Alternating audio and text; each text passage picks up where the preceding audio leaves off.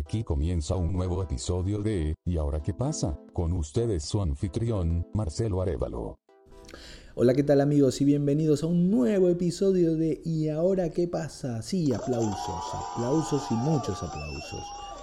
Un nuevo episodio en el que vamos a hablar de las redes sociales y la delgada línea por la que caminan entre la libertad de expresión y la censura. Sí, amigos, ser o no ser, esa es la cuestión. ¿Qué tal? ¿Cómo están? Y bienvenidos a este nuevo episodio. Les digo, les comento.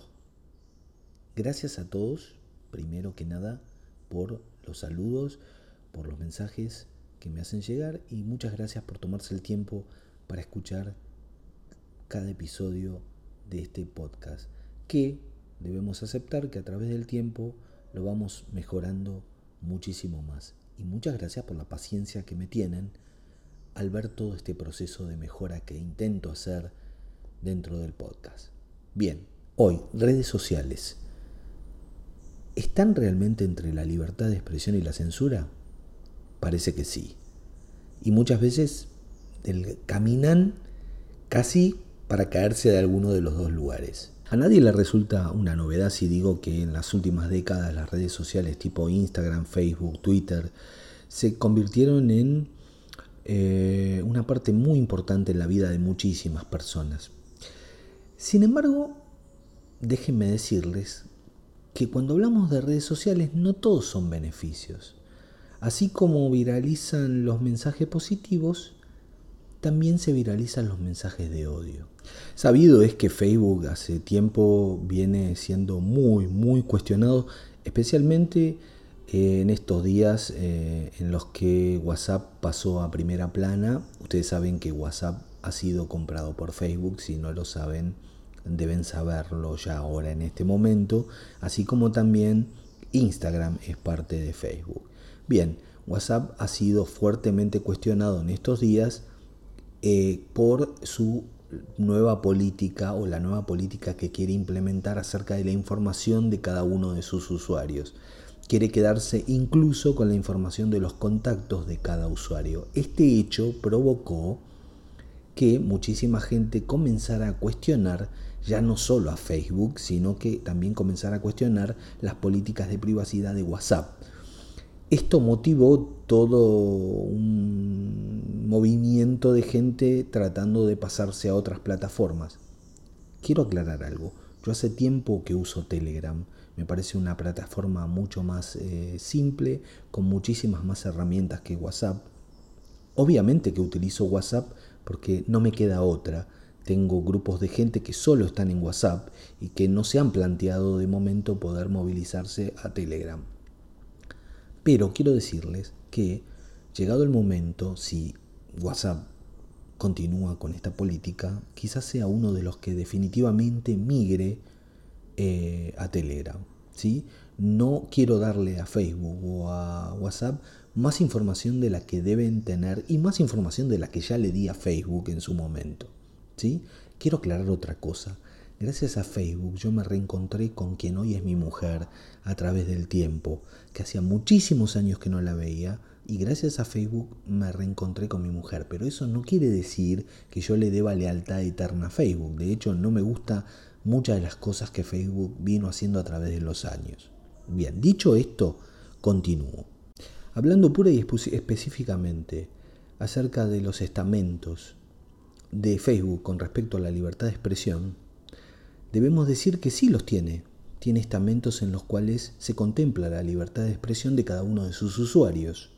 Y muchas veces, también no es menos cierto, que se excusan y se escudan dentro de esos supuestos eh, principios de libertad de expresión para no tomar acciones con respecto a determinados mensajes que se viralizan, sobre todo y especialmente mensajes de odio de organizaciones que muchas veces ellos mismos saben cuáles son y qué fines persiguen. Si bien de parte de Facebook dicen que hacen todo lo posible para tratar de evitar eh, la trata de personas, cualquier actividad delictiva, eh, mensajes de odio, incitación, asesinato, Supuestamente todo eso está prohibido dentro de la plataforma, pero aún así ellos mismos dicen que les es imposible tratar de abarcar todo el abanico de mensajes de este tipo que deberían abarcar y tratar de bloquearlos. ¿sí? Quizás una de las cosas más absurdas de Facebook sea que debido a esto que les estoy mencionando, a que no saben cómo abarcar todo este abanico, Facebook solo se dedique a denunciar o a bloquear, mejor dicho, solamente a los mensajes que son denunciados. O sea, si no son, el mensaje no es denunciado, está ahí eternamente y puede ser visto por cualquiera. Y si es denunciado, déjenme decirles que también dentro del tiempo que Facebook se toma para pensar si lo bloquea o no, ese mensaje no es borrado, sino que sigue en el mismo lugar y puede ser visto por muchísima gente. Eso es lo más grave todavía. Acá es donde a mí me surgen dos interrogantes. ¿Quién es el culpable? ¿El que genera el contenido o la plataforma? Sabido es que existe un gran vacío legal en cuanto a las regulaciones que tienen estas plataformas, ya que como es sabido, no se rigen con las mismas eh, normas que los medios tradicionales de comunicación. En este caso de las redes, el contenido es producido por sus usuarios y, según ellas, de ellos depende la responsabilidad de lo que publican.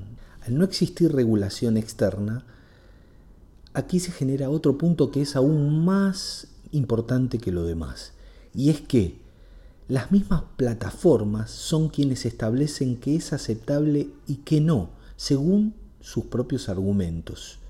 Por supuesto, no falta quienes dicen que son los propios estados de cada país quienes deberían regular las redes en cada uno de sus territorios. ¿Es correcto esto? ¿Es incorrecto? Es otro tema de debate. Lo cierto es que quien parece haber tomado la iniciativa de hacer algo con respecto a la demanda de información de determinados usuarios a sus clientes o a sus alumnos, ya sea demanda de tarjeta de crédito, demanda de información eh, con respecto a, a sus mails, a información de contacto, qué se hace con ella, luego a dónde va toda esa información y cómo se cuida esa información que tanto los clientes como los alumnos le brindan a esa persona, es eh, Europa.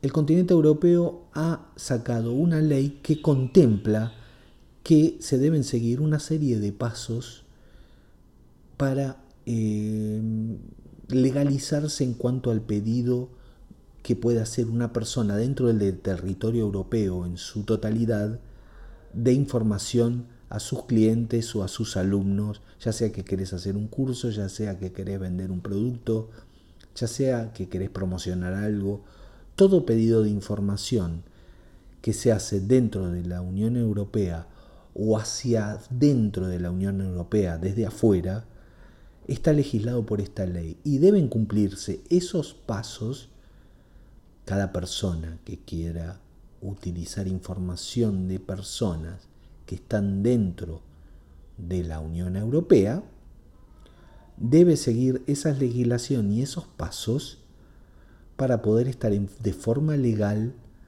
dentro del territorio.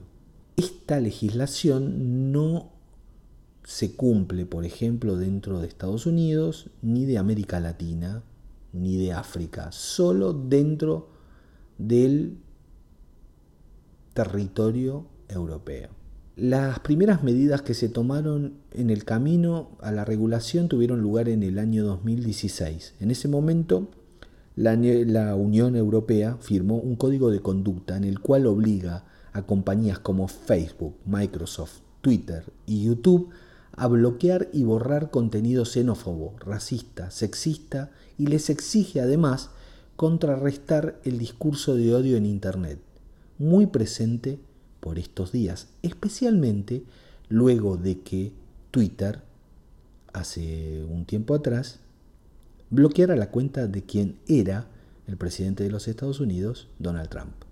Y ahí comenzó otra discusión. ¿Es lícito que una plataforma pueda bloquear a un usuario, más aún siendo el presidente de los Estados Unidos? ¿Es lícito que una plataforma permita, en su defecto, al no bloquearlo, los mensajes que ese presidente estaba bajando hacia determinados grupos? ¿Ese presidente estaba realmente bajando esos mensajes a esos grupos?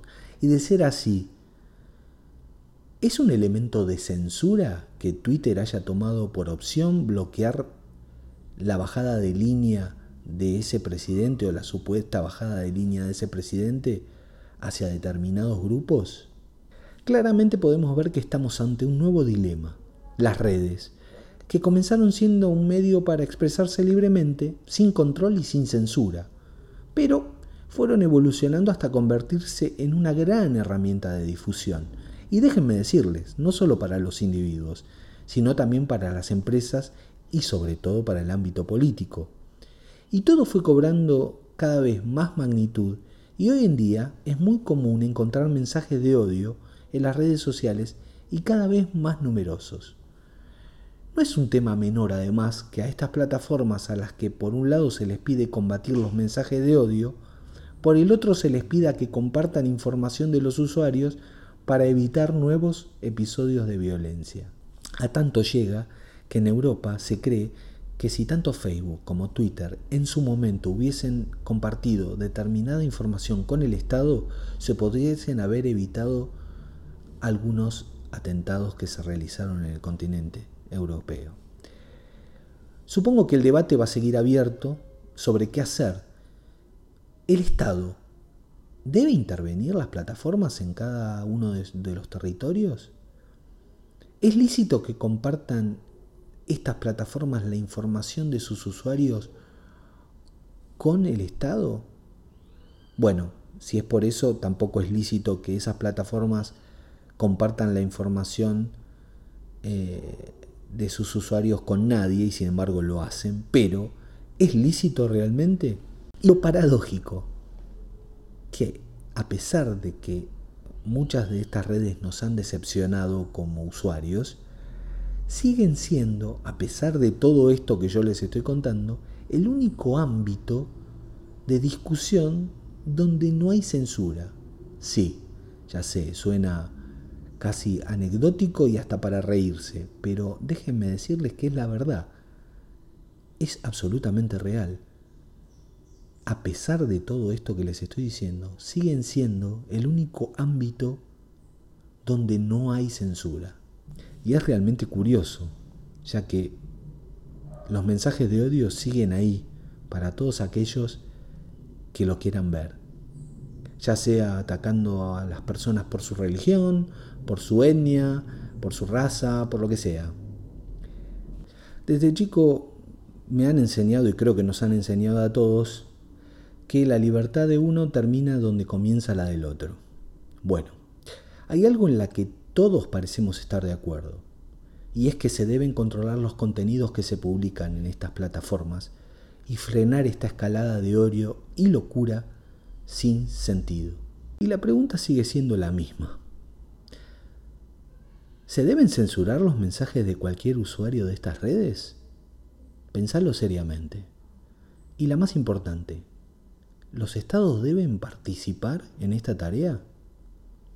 Esas preguntas son preguntas que se van a tener que responder todos y cada uno de ustedes en base a lo que todos y cada uno de ustedes piensen realmente. Queridos amigos, nos veremos en un próximo episodio tratando, vaya a saber qué tema, pero con algo saldremos y vaya a saber cuándo.